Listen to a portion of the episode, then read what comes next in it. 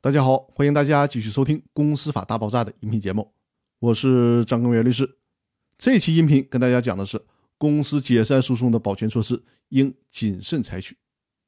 虽然《公司法司法解释二》第三条规定了在解散公司诉讼当中可以采取保全措施，但是最高法院的意见是，在解散公司诉讼当中要谨慎的采取诉讼保全措施。首先，在解散公司诉讼中，法院不能主动。依据职权来采取相关的保全措施，必须是原告自己提出申请。也就是说，法院不能主动去做这件事儿，原告不申请，法院就不管。其次，即便是原告提出了财产保全或者证据保全的申请，法院未必就肯定会支持。法院还需要根据实际情况来考量采取财产保全和证据保全的必要性和合理性。为什么法院对这个问题这么谨慎呢？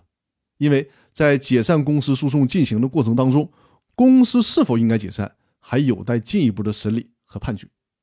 如果在这个阶段就对公司采取保全措施，很可能会影响公司的正常经营，带来不必要的后果。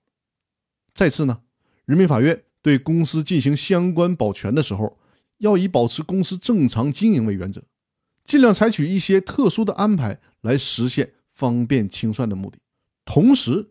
又能保证公司的正常运行和正常经营。如果不能保证公司正常经营的话，人民法院可以不批准保全申请。那好，我们这周分享就到这里了。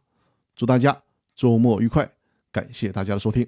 哦，对了，不要忘记周日晚上八点我还有直播，大家有什么问题也可以提前准备一下，在直播的时候呢跟我进行互动，我会现场为大家解答这些问题。那好了，周日直播见。